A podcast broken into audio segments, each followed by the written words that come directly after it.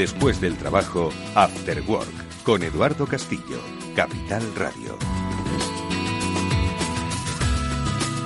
Hola amigos, ¿qué tal? Muy buenas tardes. Bienvenidos a Cyber After Work, que es el programa sobre ciberseguridad que desarrollamos en el espacio de After Work de Capital Radio, todos los lunes a esta hora, pero siempre que queráis, a través de los podcasts en las diferentes plataformas que ahora enseguida vamos a recordar y que, con cierta temporalidad, salvo las noticias, pues podéis consumir pues para entender el mundo en el que nos movemos, un mundo muy grande y que hoy nos va a llevar al otro lado del Atlántico. Y es que nuestro programa de hoy, que vamos a desarrollar como siempre con la ayuda de Pablo Sanemeterio y Mónica Valle, nos va a llevar hasta Hispanoamérica. Vamos a ver si el problema que tienen, o sea, que tenemos aquí con la ciberseguridad es el mismo que ellos tienen. Bueno, hablar de problema como tal quizás no esté ni empleado, sino cómo viven ellos la seguridad de las empresas, la seguridad de las personas y de las instituciones, cómo se vive desde los diferentes países en Latinoamérica.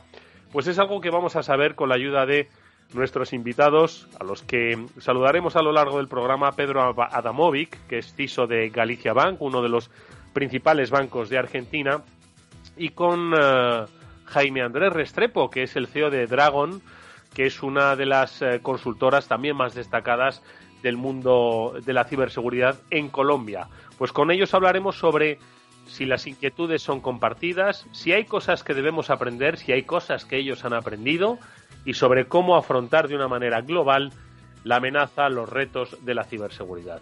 Y esto, como digo, lo haremos con la ayuda de Pablo Sanemeterio y Mónica Valle, a los que ya saludamos en directo en este programa. Mónica, ¿qué tal? Muy buenas tardes. Hola, muy buenas tardes a todos. Oye, hoy, Mónica, hemos dado el salto a Latinoamérica. ¿Cómo que nos vamos tan lejos y tan cerca? Bueno, hay que recordar, ahora nos lo recordará Pablo, que hicimos un día un especial Eleven Pads sobre las, eh, los diferentes embajadores, la TAM, ¿no? Y estuvieron en nuestro estudio pues eh, los representantes de muchos países. Pero nuevamente, Moni, damos el salto a Latinoamérica. Pues sí, como bien dices, eh, tan lejos y tan cerca, con tantas cosas en común y tanto que nos une, y la ciberseguridad, por supuesto, es otra de, otra de las cosas, ¿no? Y bueno, vamos a ver diferencias y similitudes que, que hay tanto en el mercado latinoamericano como en España en términos de seguridad informática, tanto, bueno, a nivel de negocio y estratégico como técnico, por supuesto. Oye, pues eh, Pablo, eh, ya tuvimos un... Pablo Sanemeterio, buenas tardes. Buenas tardes, Eduardo Castillo. Que no te saludo, ya tuvimos un avance, ¿no? De ese, ese, esa aproximación a Latinoamérica a través de la mesa de los embajadores de, de Eleven Pads. Recuérdanos un poco con quién estuvimos hablando entonces.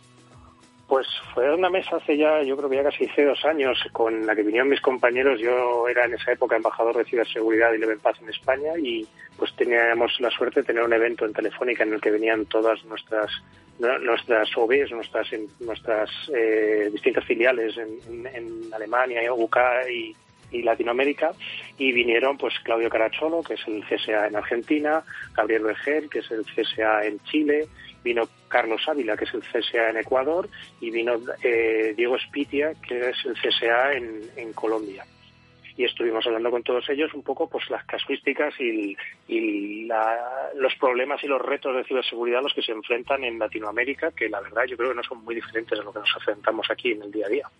La verdad es que no son muy diferentes, pero ojo que como en todo, eh, supongo que hay eh, aspectos de mejora, aspectos de trabajo conjunto, porque si bien es cierto que la ciberseguridad es algo que ha eliminado las, las fronteras físicas ¿no? Eh, del, del planeta, pues estoy seguro de que no todas las empresas, no todos los países, no todas las sociedades la viven de la misma manera. Bueno, pues es algo que vamos a ver hoy con nuestros invitados en este programa especial, en el que, por cierto, decía Pablo hace dos años, yo creo que fue hace menos, lo que pasa es que, bueno, la percepción del tiempo es relativa, ese programa lo podéis escuchar, pues, eh, como muchos otros podcasts, en las diferentes plataformas, que se lo pregunto a Pablo porque se las sabe estupendamente y que, pues, como siempre, nos gusta que comparta con nuestros oyentes. Pablo.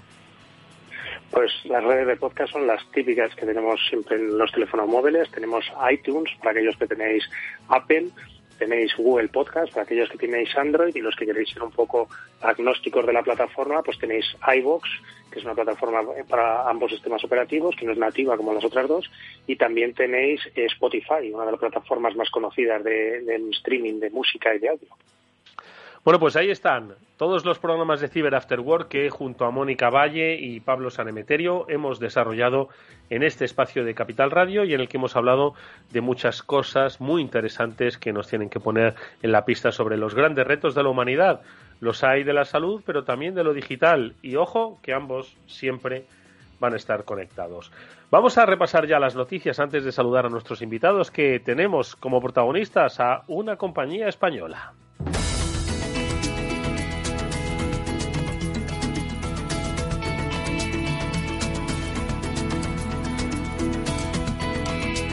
Y es que al parecer eh, se ha producido un ataque de ransomware que ha afectado a muchos usuarios, según la información de mercados que tiene Segurcaixa Adeslas. Eh, ¿Qué ha ocurrido, Moni, Pablo? Eh, este caso, eh, ¿qué se sabe? ¿A cuántos han afectado? ¿Cómo se ha producido? ¿Qué nos podéis contar?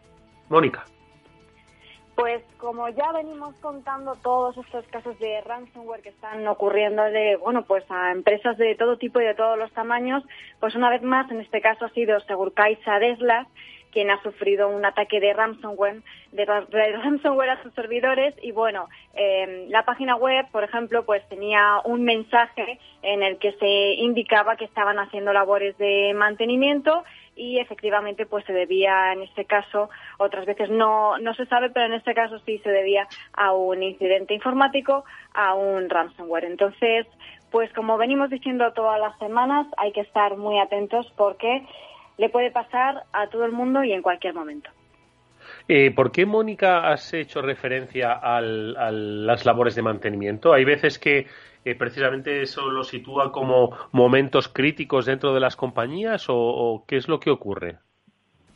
Bueno, suele ocurrir que a veces cuando aparecen mensajes en un sitio web que dice nuestra web está en mantenimiento, volverá a estar operativa eh, próximamente, pues suele quedarnos la duda, ¿no? No digo a, la gente que trabajamos en el sector de la ciberseguridad, sino en general, ¿no? De qué está ocurriendo aquí, habrán sido víctimas de un ciberataque o realmente es un mantenimiento.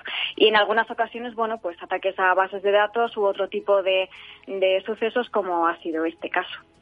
Pablo, ¿qué te parece lo de Segurcaixa?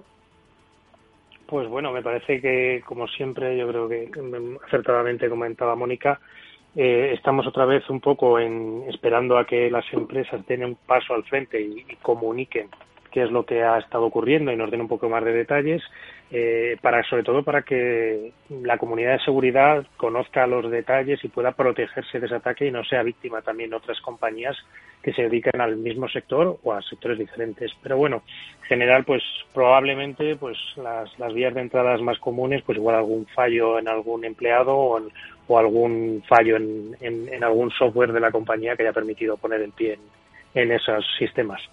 Oye, es que eh, muchas veces insistimos ¿no? en la concienciación de los empleados, en que se hagan pruebas, eh, pruebas controladas ¿no? de falsas amenazas, pues para ver un poquito el nivel de seguridad, pero vamos a ver, hay que reconocer que en eh, instituciones, en empresas que tienen cientos, miles de trabajadores, es normal que pues con diferentes volúmenes de trabajo pueda llegar un momento en el que alguien por error, incluso siendo consciente de que tiene que mantener cierta seguridad, pueda abrir un correo, le puede pasar a cualquiera. Como hemos dicho, cada vez se va perfeccionando más eh, el, el, método ¿no? de engaño de los trabajadores y hay correos en los archivos adjuntos que parecen absolutamente reales y cada vez con muchas más credenciales. ¿no? Entonces, cada vez es más es que es muy complicado es decir yo estoy pensando en ese potencial trabajador o trabajadora que ha abierto el correo que ni siquiera creo que igual no es ni consciente de que haya sido él porque igual han sido hasta varios al mismo tiempo porque eso también se puede dar no en una organización que sean varios los que abran el correo electrónico porque al final el efecto es el mismo no entonces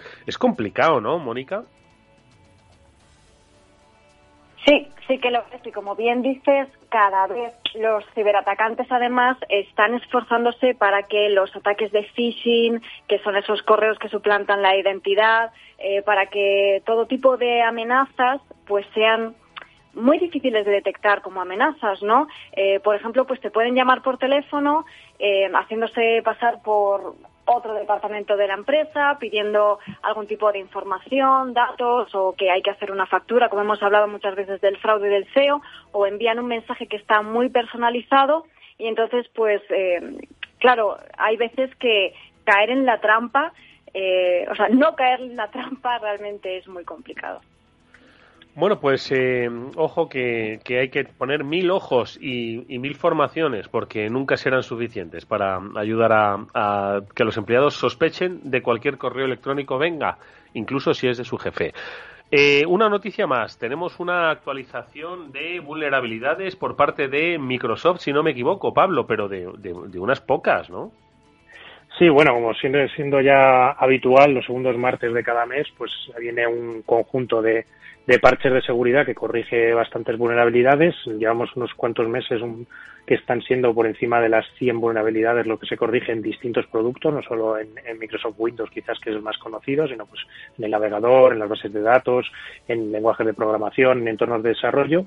Y quizás cabe destacar, bueno, como siempre la recomendación es instalar los parches, actualizar, actualizar y volver a actualizar y destacar quizás una vulnerabilidad que, que viene en la parte del servidor de correo electrónico de Microsoft, ¿vale? que mandando un correo específicamente formado con una determinados eh, determinadas eh, secciones características y demás como siempre pues aprovecho para contarle a mis alumnos en los cursos de explotación de vulnerabilidades pues en este caso un correo específicamente preparado te permitiría ejecutar código en el servidor de correo electrónico, con lo cual, pues eso también muchas veces pues puede ser un pie a esos timos del CEO y a esos correos de Business Email Compromise que muchas veces hemos hablado.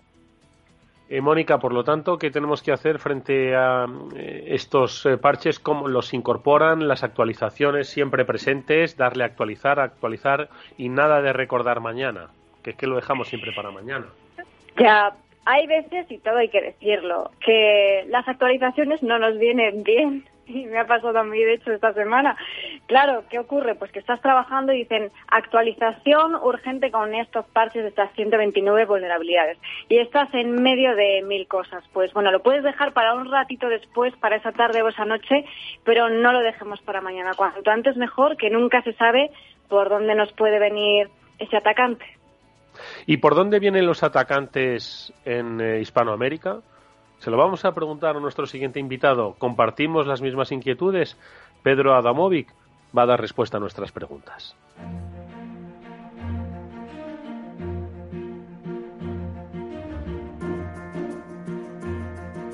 Bueno, pues yo creo que lo mejor que podemos hacer, Mónica, es que tú nos presentes a nuestro primer invitado, Pedro Adamovic, que es el CISO de Galicia Bank, una de las entidades financieras privadas más destacadas de, Argentina, y que hoy Mónica nos acompaña porque, como explicabas al principio, tenemos muchos puntos en común, tan lejos pero en realidad tan cerca. ¿Quién es Pedro Adamovic, Mónica? Bueno, pues Pedro es ingeniero de sistemas, lleva en tecnología muchísimos años y más aún en ciberseguridad, sabe muchísimo y nos lo va a demostrar ahora, como bien decías, CISO de Banco Galicia, uno de los eh, más importantes allá en Argentina, el número uno de capital privado. Y bueno, eh, con toda su experiencia en ciberseguridad y en gestión y estrategia de ciberseguridad, pues nos va a contar cómo su cómo es su día a día allí y cómo está la ciberseguridad por Argentina y por Latinoamérica. Y como responsable de la seguridad de la información de una importante entidad financiera privada, Pedro, ¿qué es lo que más te preocupa cada día? ¿El ransomware? ¿La cultura de seguridad de los empleados? ¿La sofisticación de los malos? Muy buenas tardes, bienvenido. ¿Qué es lo que más te preocupa? Buenas tardes, Eduardo y Mónica. Muchas gracias por, por invitarme. Sí, es cierto, tenemos un montón de cosas en común. Este, y, qué es lo que más me preocupa? Hay muchísimas cosas. Fundamentalmente, la, creo que todo todo empieza con la cultura de los empleados. no Para mí esa es la clave. Después, si hacemos doble clic, sí les puedo decir que está muy, muy complicado el tema ransomware en Latinoamérica, como así también entiendo que por allá también. Eh, nosotros estamos teniendo muchas estafas eh, en redes sociales particularmente todo el sistema financiero está teniendo muchísimas estafas en redes sociales, lo que nosotros llamamos el cuento del tío, no sé si ustedes lo llaman igual, que básicamente es ingeniería social, eh, sea telefónica o por redes sociales. Em, y, y, hay muchos casos que están ocurriendo que uno los veía antes eh, muy lejos, como en Estados Unidos y mismo en Europa, que están ocurriendo en toda Latinoamérica. Ya desde hace unos años, eh, todo, desde, desde, el famoso caso del Banco, Banco de Chile, que tuvo un, un, un, ataque, un APT, un ataque específico para Banco de Chile que le robó mucha plata, plata por transferencia SWIFT. Y hoy ya mm. tenemos casos casi diariamente en Latinoamérica, ¿no? Eh, de hecho, tuvimos casos de ransomware en las últimas dos semanas de empresas muy, muy importantes y de bancos también. También, por supuesto, a mí me preocupa muchísimo el tema fuga de información. Eh, es fundamental eh, proteger la fuga de información. Y también hay varios casos de acción de servicio. Quizás lo que también se está viendo como una deformación de lo que era el viejo ransomware es una combinatoria de ransomware más fuga de información, ¿no? Un cyber extortion extorsionando a la compañía eh, de que si no pagan, más allá del ransomware que tienen, van a, van a mostrar un montón de información como nos pasó gubernamentalmente, pasó en Costa Rica en un banco y pasó gubernamentalmente también acá en Argentina la semana pasada. Eh, Pedro, eh, la verdad es que efectivamente son preocupaciones y casos comunes, pero hacía referencia al principio estafas eh, cada vez mayores a través de redes sociales. No sé si lo has llamado el cuento del tigre. Eh, ¿En qué consiste exactamente esta estafa que se, eh, que se aprovecha de el boom de las redes sociales? Sí, es una expresión muy argentina, el cuento del tío. Es decir, que hacerse pasar por alguien o por una entidad eh, y, y, y, hacer ingeniería social y básicamente lo que les dicen, llaman a las personas o les contactan por Instagram en nuestro caso, eh, hacen con, con, una cuenta con el logo de nuestro banco y uh -huh. eh, le van haciendo determinada ingeniería social y le van sacando usuario, contraseña, token, toda la información para luego poder conectarse al banco y poder hacer transferencias y vaciarle las cuentas. Eso también está ocurriendo telefónicamente, pero eh, ha tenido un crecimiento exponencial en Argentina, en todas las entidades financieras, bueno, nuestros competidores directos son, casualmente ustedes los conocerán, Santander y BBVA, sí. y en los tres bancos, son los tres bancos top de Argentina, estamos teniendo la misma problemática. De hecho, Galicia tomó una drástica decisión que este miércoles va a salir eh, provisoriamente de la red social Instagram hasta que pueda encontrar una solución poco más inteligente por parte también de, de, de la plataforma para detectar estos perfiles falsos a mayor velocidad. ¿no? Nosotros, para que se den una idea, estamos eh, detectando más de 70 perfiles falsos por día, ¿no? Y eso Madre mía. tenemos que informar a Facebook y Facebook tiene que darlos de baja, ¿no? Es, Madre mía. Por eso Oye, lo que más me preocupaba al principio tenía que ver con la concientización, ¿no? Si, sí, si la sí, gente sí. está concientizada, si los clientes están concientizados, no dan las no, no dan las credenciales de acceso. Si nuestros empleados están concientizados, no caen en un en un phishing como se escuchaba hace un rato hablar, este, no caen en, ningún tipo de, de engaño que después termina siendo el inicio de un ataque a una compañía, ¿no? Entonces se habla del 95% de los ataques vienen a través de errores humanos, ¿no? Y el 91% a través de mails. Así que imagínense que para mí la principal preocupación es la concientización. Eh, Mónica, decía Pedro eh, eh, puntos comunes y este último, último timo creo que muy característico porque yo no sé si eh, se aprovecha tanto la red social aquí para estafar, sí que hay ingeniería social y hemos contado muchas veces numerosos casos donde lo físico y lo digital a veces se dan la mano, pero yo creo que todavía el tema de Instagram o de Facebook eh, sí que hay suplantación de identidades, pero no hasta ese punto que nos dice Pedro que cada día detectan 70 perfiles falsos. Mónica, ¿crees que eso está por eh, explotar aquí en nuestro país?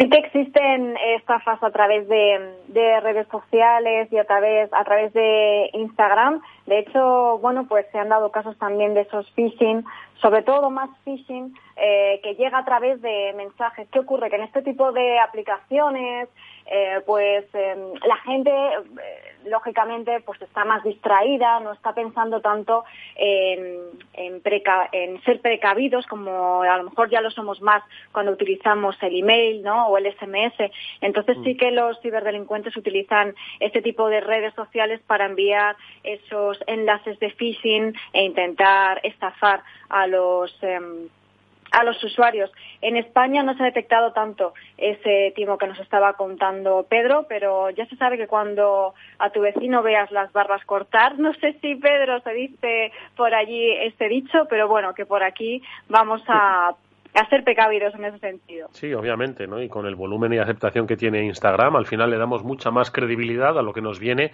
de lo que tiene todo el mundo, ¿no? Por lo tanto, estoy seguro de que va a ser una vía de explotación futura. Eh, eh, Pedro, te habla... Eh, te iba a decir que te habla Pablo Sanemeterio... Ah, sí, perdón. Continúa, continúa. No, le digo que le sumo un dato justamente a lo que decía Mónica, Mónica, que nosotros tuvimos un descenso de nuestra problemática mayor, que era el phishing, y, esto creció exponencialmente, vino como a ocupar el lugar del phishing, ¿no? Del phishing. Te habla Pablo, eh, Pablo Sanemeterio, lo, lo, comentaba antes. Adelante, Pablo.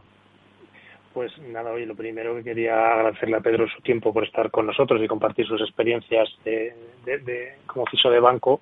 Y le quería preguntar, eh, aquí también quizás lo que se ve bastante a menudo es utilizar las redes de anuncios para poder lanzar esos casos de phishing o esos intentos de suplantación de, del banco o para presentar casos demasiado bonitos para, para que la gente eh, meta sus credenciales bancarias o les mande dinero a los, a los malos. No sé si ese tipo de ataques, también conocidos como malvertising, se suelen ver por allí también, por Argentina. Sí, aquí también, lo, aquí también tenemos ese tipo de ataques quizás no, no al nivel de los que contaba antes, pero sí hay diferentes tipos de ataques, de abuso de marca también, este, bueno, de suplantación de identidad como contaban, todas las variantes eh, que ustedes puedan imaginarse tenemos acá en Latinoamérica. Y eso es un cambio también que de nuevo surgió hace unos pocos años, ¿no? Esto que venía primero a Estados Unidos, después este, Europa y ahora nos está llegando a nosotros porque también es un mercado este, atractivo para los ciberdelincuentes. Mónica. Pues un tema interesante que nos gustaría tratar es eh, cómo ves, Pedro, similitudes, diferencias entre el mercado eh, latinoamericano y español y qué, madurez, qué madurez eh, crees que hay de implementación de tecnologías de ciberseguridad por allí. La verdad que tengo contacto con profesionales de, España y creo que tenemos bastantes similitudes en las problemáticas creo que sí hay una gran diferencia que tiene que ver con, inversión económica. En Latinoamérica, por eh, obvias razones, eh, es mucho más complejo hacer inversiones en seguridad en, dólares, en nuestro caso. Eh, entonces, ahí es donde estamos un poco más atrasados. Si bien determinados países fuimos avanzando, quizás Argentina fue con Brasil y México los países que más, que, que más anticiparon a todas estas problemáticas, y ahora sí está pasando que otros países de Latinoamérica están empezando a invertir más y a entender la problemática.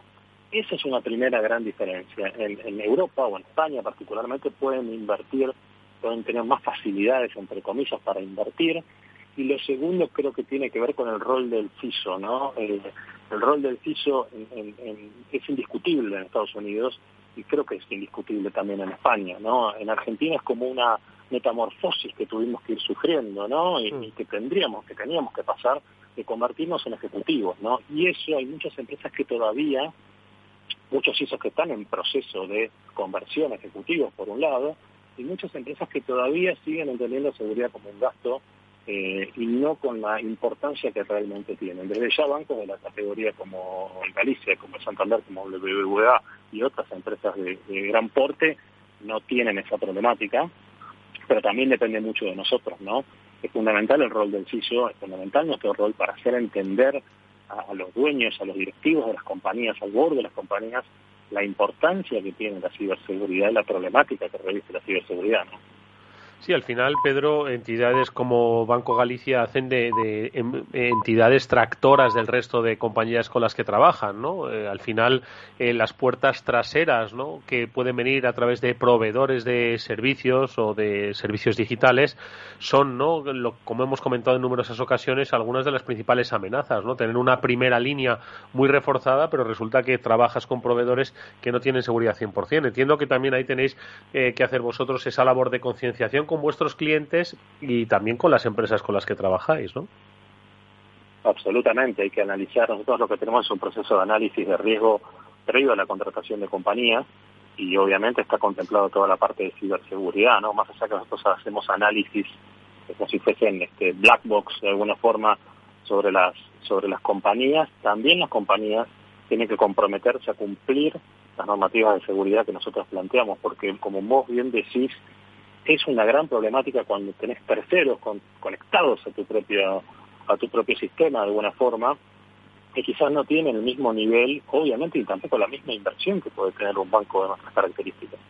Entonces es una problemática también que está surgiendo muchísimo, es una problemática histórica ¿no? en el mundo eh, y sigue sigue estando vigente, estará vigente por mucho tiempo, las terceras partes. ¿no? Después quizás también se empieza a conectar con el tema nube, ¿no? que, que ahí bueno uno delega también un montón de un montón de puntos eh, a compañías terceras, pero bueno uno dice bueno no no estas compañías terceras tienen otro tamaño, ¿no? Y seguramente tienen hasta más inversión que nosotros. Pero bueno, no por eso eh, no dejamos de tener mucha potestad sobre, sobre muchos de los recursos que tenemos en la nube o on-premise.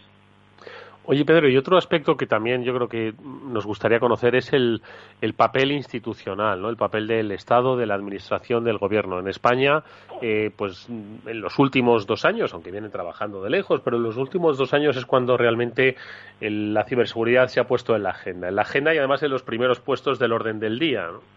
Eh, con la constitución no solo de diferentes organismos, sino con su inclusión en las principales preocupaciones a, tener en cuenta. Lo hemos tratado en el programa en numerosas ocasiones y obviamente contar con el aval, el patrocinio, el conocimiento y el apoyo del, gobierno, de los gobiernos, pues en este caso, pues mejora esa, esa necesaria cultura de seguridad.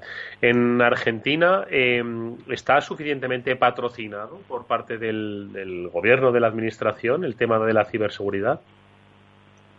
La respuesta es no. Creo que, que a ver, hubieron muchos intentos, eh, pero nunca se terminó de conformar realmente eh, un equipo de ciberseguridad, un plan estratégico como, como país de ciberseguridad. Eh, la verdad que es algo que todavía es muy, muy, muy incipiente. No le, no le respondí una de las consultas, es cómo veía Argentina, ¿no? yo creo que Argentina y Latinoamérica, creo que está en un nivel medio de madurez eh, porque está empezando básicamente por el famoso problema de, a partir de la crisis empezamos a reaccionar, ¿no? Eh, con, las, con, con, el advenimiento de los ataques que están viniendo en, Latinoamérica, creo que estamos en un nivel medio. Y hay otra variable que creo que tenemos en Argentina particularmente, es muy buenos profesionales ¿no? de ciberseguridad. Quizás no, no la inversión que nosotros quisiéramos, pero sí hay muy, muy buenos profesionales eh, de ciberseguridad porque se viene preparando hace mucho tiempo y, y, mm. ese es un punto a favor. Mm. Pablo. Pues eh, yo quería aprovechar y hacer, ya que tenemos y, ha salido la temática de la dificultad que, que conlleva para un CISO eh, las inversiones en seguridad, que Pedro con su experiencia, quizás también favorecido porque está en un banco y quizás es más fácil de vender, pero para un CISO que está en una empresa un poco más pequeña, ¿cuál sería el consejo que Pedro le daría a ese CISO para tratar de, de que la compañía o de convencer a los ejecutivos de que hay que invertir en ciberseguridad? A ver, yo estuve en empresas como Galicia, estuve en empresas más chicas, estuve en empresas este, medianas y, siempre eh, voy a volver al punto que contaba hace un rato, ¿no? Convertirnos en ejecutivos, decía, la realidad es que lo primero que hay que hacer es poder hablar el idioma eh, de los directivos. Es fundamental. Si nosotros vamos a hablar en técnico, es sumamente complejo poder, poder lograr su atención. Hay que hablar en, función del riesgo, eh, hay que ser sucinto, hay que hablar breve, directo, hay que ser numérico, eh, presentar los números, este, datos mata relato, dicen, ¿no? Si uno va y presenta datos, eh, clave sobre, sobre la situación, no hay mucho no hay mucho para discutir. También benchmarking, a mí me pasa, me dicen, bueno, ¿cómo está, este, no sé, Santander y BBVA? Porque somos los tres, los tres competidores. O bueno, si queremos buscar algo más aspiracional, ¿cómo está un banco holandés? Este, pero es fundamental ir al punto, eh, que, que, el, que el directorio entienda el riesgo y hablar simple. Esa es la clave. Cuando empezamos a hablar en técnico, que es la gran eh, deficiencia que, que, tienen, pero tenemos los técnicos, yo ya hace tantos años que no soy técnico, que como que me, se me sube un poquito todo esto, ¿no? Pero, pero es, es uno de los primeros problemas de no escuchar, ¿no? Así que hablar numérico, hablar en función del riesgo, ser claro, ser bien conciso. Moni, una última pregunta para nuestro invitado Pedro Adamovic. Adelante. Pues siguiendo este hilo de, fantásticos, desde luego, consejos y recomendaciones, de, hablar eh, de una forma sencilla y clara ¿no? a ese nivel ejecutivo, eh, para hablar a los usuarios, eh, Pedro, y realmente hacerles entender la importancia de todo esto, especialmente en el sector financiero, algo parecido, ¿no? ¿Cómo, ¿Cómo abordar al usuario? Bueno, hay que tener mucha... Este, mucha imaginación. Nosotros hacemos campañas, yo o sea, me, trabajo en campañas de concientización desde el año 2007, tengo 43 años. Eh, yo trabajaba en un banco que era Banco Itaú, capaz que lo conocen, el Banco Itaú es el banco de Brasil más grande, es el banco más grande de Latinoamérica, y eh, trabajamos muy fuerte en lo que era concienciación de, personas, ¿no? Y la clave normalmente eh, era hacer cosas diferentes, ¿no? Y tratar de, acercar la seguridad a la gente con temas mucho más simples, con temas del día a día, eh, y pensando, cada organización tiene su cultura de comunicación. Yo el consejo que daría es que no contraten a un tercero para armar específicamente una campaña de concientización, o contrátenlo, pero a su vez tengan en cuenta la cultura de, de concientización propia y de comunicación que tiene la compañía, y después busquen aliados estratégicos es fundamental tener el, las áreas de comunicación interna o endomarketing o como se llamen, para poder realmente llegar a toda la organización. Y por último, yo les contaba esto de Galicia. En Galicia estuvimos trabajando siete años hasta que yo me fui. Tuve siete años como, seis años y medio como CISO, pero había empezado antes, eh, trabajando en concientización y ahí pude ver un banco realmente con una cultura de seguridad muy potente. Y esto significa que la cultura lleva tiempo nunca se debe frenar. Hacer campañas aisladas no sirve, no es suficiente.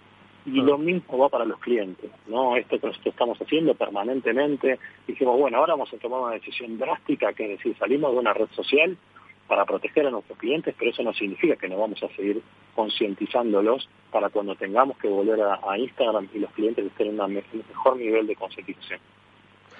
Pues son eh, muy buenos consejos los que Pedro Adamovic, CISO de Galicia Bank, del Banco Galicia de Argentina, nos ha dado.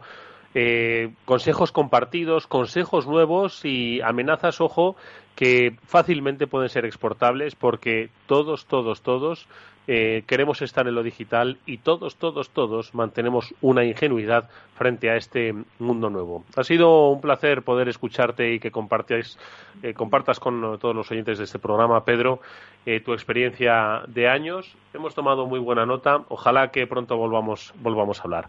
Un fuerte abrazo y hasta muy pronto, Pedro. Muchas gracias por la invitación. Hasta luego. Eduardo Castillo en Capital Radio. After Work.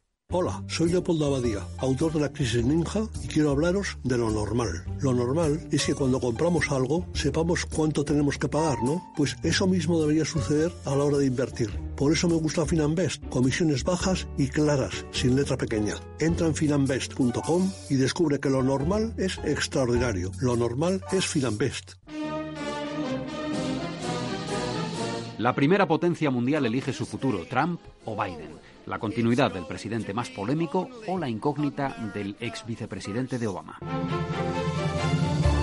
En Atalayar, el programa de análisis de la realidad internacional de Capital Radio, vamos a analizar cada lunes a las 10 de la noche la marcha de la campaña norteamericana. Atalayar, en Capital Radio, con Víctor Arribas. After Work, con Eduardo Castillo.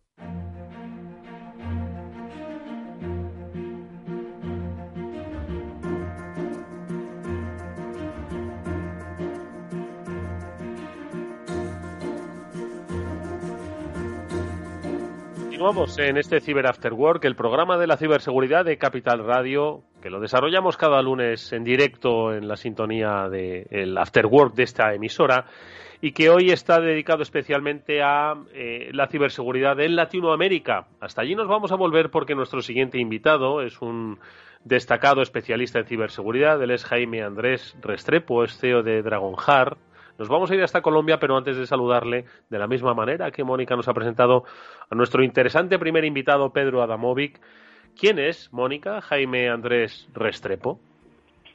Bueno, pues eh, Jaime Andrés Restrepo, al que agradecemos mucho que esté con nosotros, es una eminencia allí en Latinoamérica y en Colombia, por supuesto, en temas de hacking y de ciberseguridad. Es ingeniero en sistemas y telecomunicaciones, es eh, investigador en ciberseguridad con muchísima experiencia en hacking ético, en pentesting, en análisis forense, es eh, profesor, es speaker y organiza eventos de seguridad informática, pues uno de ellos es del que vamos a hablar hoy, Dragonheart, y es creador de la comunidad Dragonheart, que, bueno, para quien no la conozca, que le eche un vistazo, que está en la página web con el mismo nombre, dragonheart.org, y que es una referencia para millones de hackers en todo el mundo.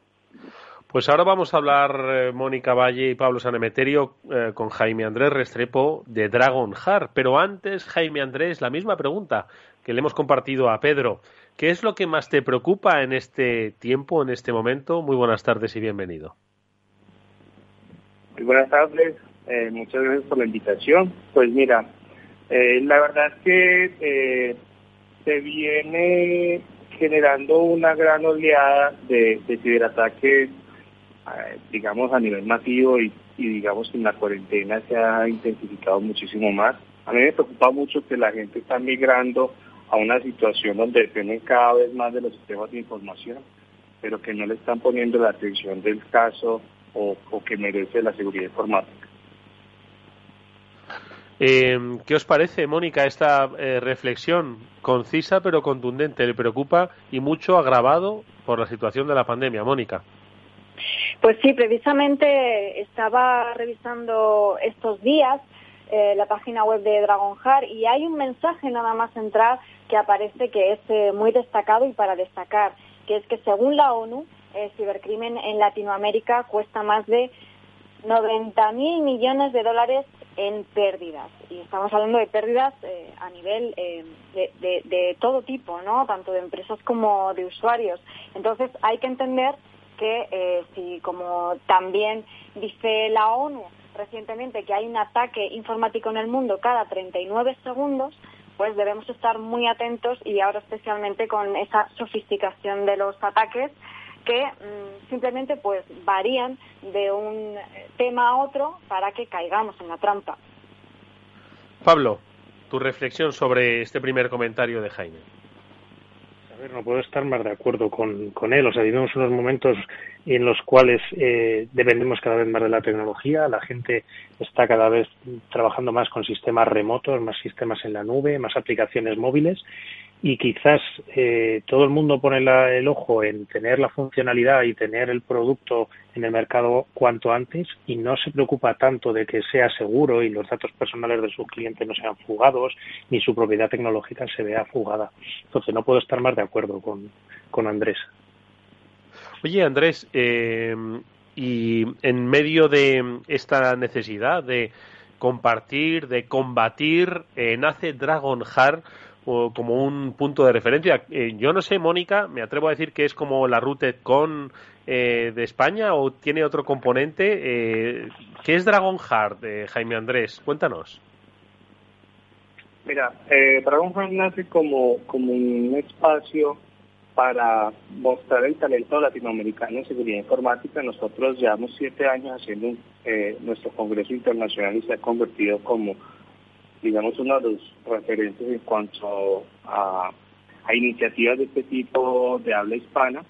nace como un, sueño, podríamos decirlo así, eh, nosotros llevamos desde el 2001 en línea hablando de temas de seguridad informática, creamos una comunidad que se volvió un referente en temas, en, este tema, en nuestro idioma, y no habíamos podido materializar, digamos, un encuentro físico para, para reunirnos y hablar sobre el tema hasta hace siete años que, que empezamos a, digamos, a materializar este sueño.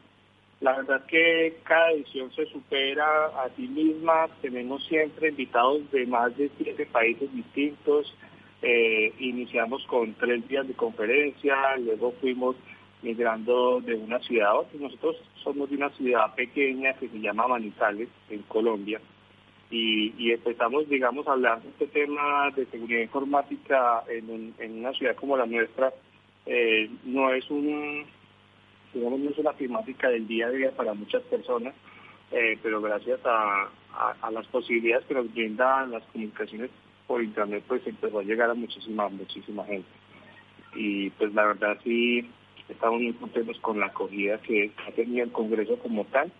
Eh, siempre se muestran investigaciones de primer nivel, investigaciones que incluso luego eh, son mostradas en, congresos muy reconocidos y que llevan mucho más tiempo que el nuestro, como, como el DEFCON o en Estados Unidos, eh, que para muchos se podría decir que son los eventos más reconocidos en, en el mundo de la seguridad informática.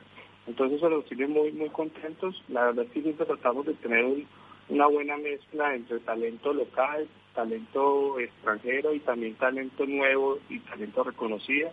Y yo creo que esa mezcla entre, entre los contenidos ha hecho que, que se vuelva una vitrina, una vitrina para, para los nuevos talentos en cuanto a seguridad informática en español. Mónica. Pues eh, precisamente hace unos días se celebraba la última edición de Dragon Heart, esta vez completamente online. Y ahora nos contarás, Jaime, cómo ha ido, porque nos encantaría saberlo, seguro que con mucho éxito. Y como bien decías, pues con ponentes eh, internacionales, de España unos cuantos, eh, Chema Alonso, eh, algunos que han pasado por por este programa de Cyber After Work, como Lorenzo Martínez como Pablo González, que estuvo además la semana pasada. Cuéntanos, Jaime, ¿qué destacas de, este último evento que habéis celebrado online y cuál ha sido tu, experiencia y tu valoración? Mira, yo destaco mucho, digamos, la disponibilidad de, de los speakers para, para, digamos, compartir su conocimiento eh, efectivamente tuvimos muchísimas personas de muchas partes del mundo eh, compartiendo su conocimiento, eh, decía de España, también estaba Perú, Argentina, Venezuela, Chile, Colombia, Ecuador, teníamos gente de México, de Guatemala, teníamos gente de, muchas partes compartiendo su conocimiento, pero de parte de los asistentes también notamos, digamos, muchísima, muchísimo interés por, por recibir este conocimiento y tuvimos registros incluso de China y países que no nos hubiéramos imaginado eh, que, tuviera audiencia en español para, para, este tipo de contenidos. Eh, los números realmente fueron muy, muy positivos. Tuvimos más de 60 mil personas viendo nuestras, eh, digamos, nuestro contenido durante los tres días que duró. Había muchísimos comentarios de gente que decía que era primera vez que podían asistir a un evento de esto, ya que pues por por las distancias, incluso por porque no tenían acceso. Recuerden que nosotros eh, hacíamos este evento eh, con una entrada de paga y este año lo decidimos hacer online y gratuito para todo el mundo. Y la verdad es que la, la recepción de la gente que nunca dejó de, de, participar fue, fue lo que más me sorprendió realmente. Pablo. Eh, pues yo quería agradecerle a, Jaime que esté con nosotros también otro, otro rato. Como bien está diciendo, el Congreso es una, es una referencia a nivel internacional en, habla hispana, porque desde aquí, desde España, te doy fe de que se, se le sigue mucho y se, se está muy atento a lo que se cuenta en, en Dragon Heart. Y yo quería preguntarle a, Jaime un poco por ese otro faceta también que dan en la, en la comunidad Dragon Heart, que es la formación. ¿Qué, qué, cómo, ¿Qué consejos le daría a, alguien que se esté acercando a la ciberseguridad ahora y que quiera aprender en ciberseguridad? ¿Dónde se tiene que formar? ¿Cómo se tiene que formar?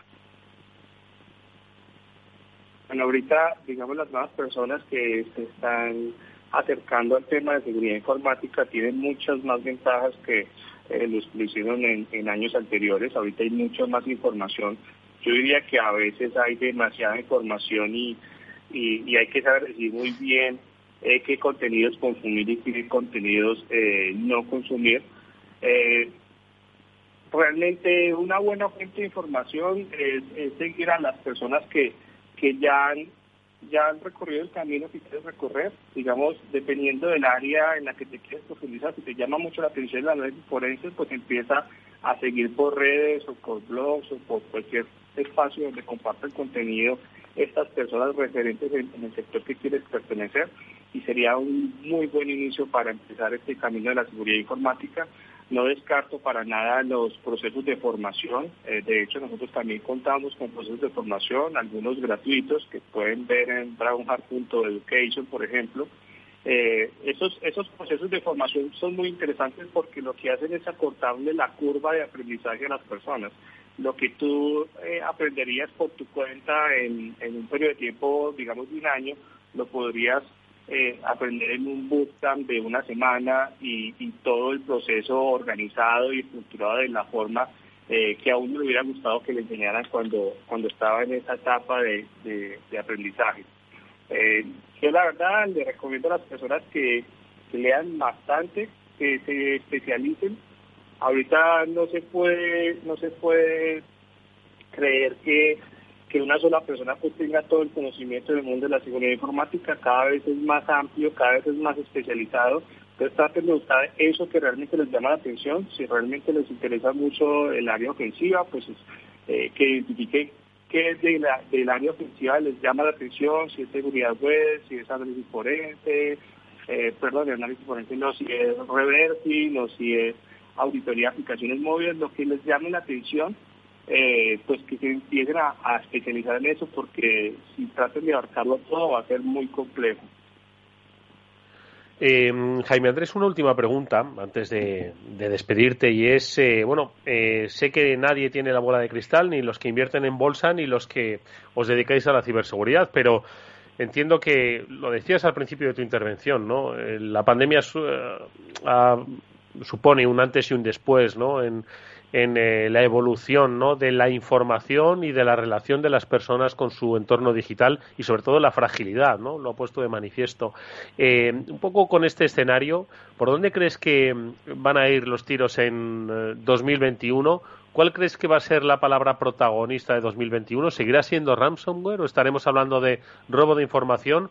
¿O será otro aspecto que quizás has comentado como la nube el que tenga el foco ¿no? de los especialistas en ciberseguridad. ¿Dónde debemos poner nuestra atención?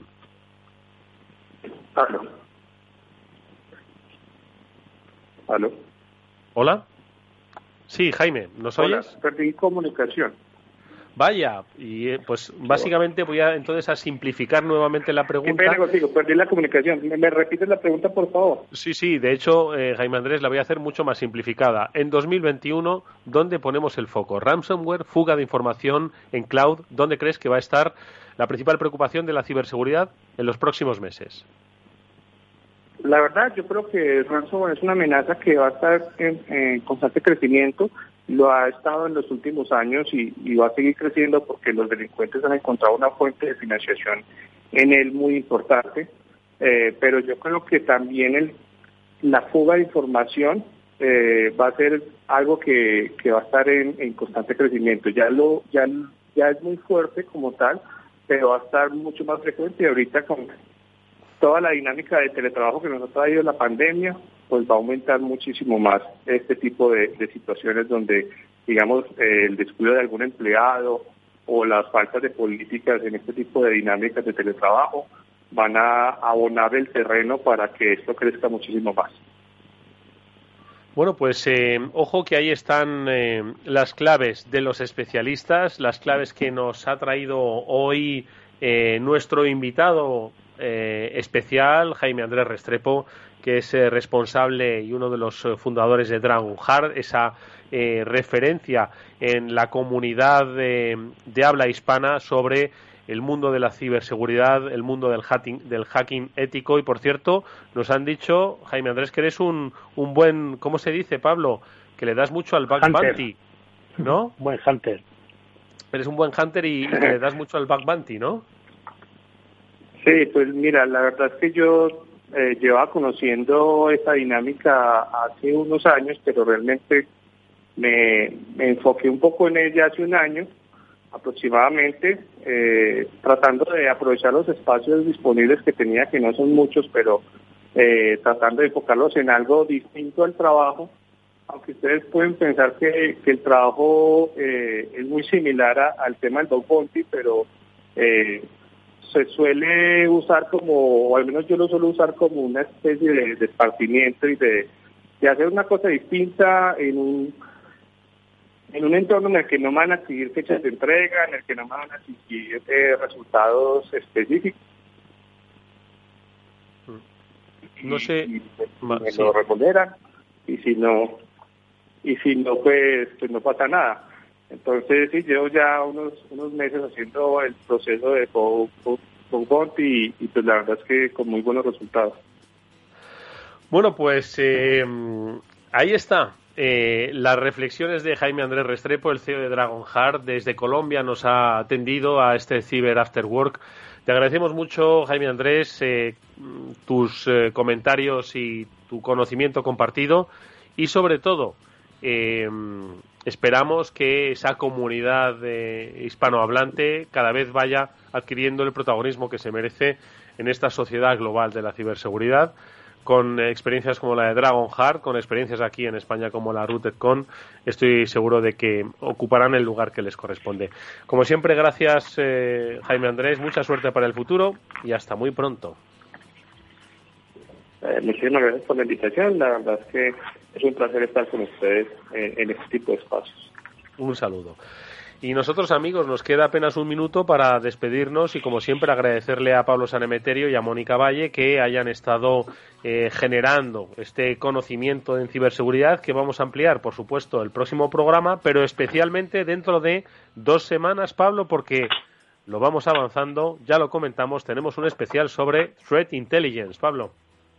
Sí, un especial sobre inteligencia de amenazas en el cual, pues bueno, los principales eh, referentes del sector nos van a compartir qué, qué es lo que se puede obtener del Threat Intelligence, cómo se puede proteger una organización gracias al Threat Intelligence y cuáles son sus beneficios de aplicarlo en las estrategias de seguridad de una compañía.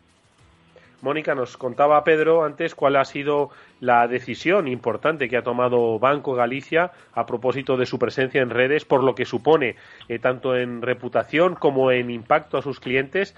Yo creo que conocer estas amenazas de antemano va a ser clave para muchas instituciones.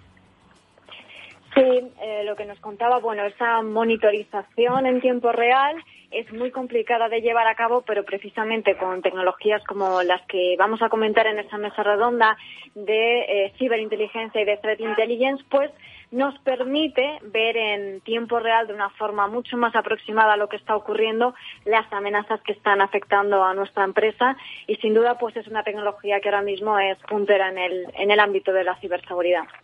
Ellos son Pablo Sanemeterio y Mónica Valle, son dos referentes de la ciberseguridad. Están con vosotros, están con nosotros en este programa. Gracias amigos, hasta la próxima semana y a ustedes nos vemos mañana a las 19 horas en el Afterword de Capital Radio con Néstor Betancor gestionando técnicamente el programa y con Eduardo Castillo quien les habla. Hasta mañana.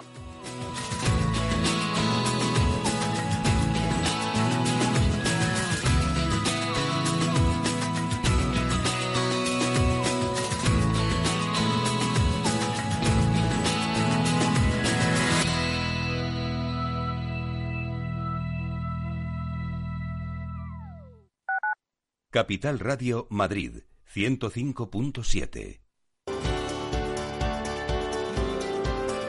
Capital Radio. Aportamos valor. ¿Desde cuándo tiene efecto la suspensión? Cuando exista fuerza mayor en caso de fuerza mayor desde la fecha del hecho causante de la fuerza mayor, por ejemplo, desde que la actividad de la empresa se suspenda por orden de la autoridad sanitaria en el marco de la crisis del COVID-19, mientras que en caso de causas económicas, técnicas, organizativas o de producción, los efectos serán desde la fecha en que la empresa comunique su decisión a la autoridad laboral, salvo que la empresa establezca una posterior.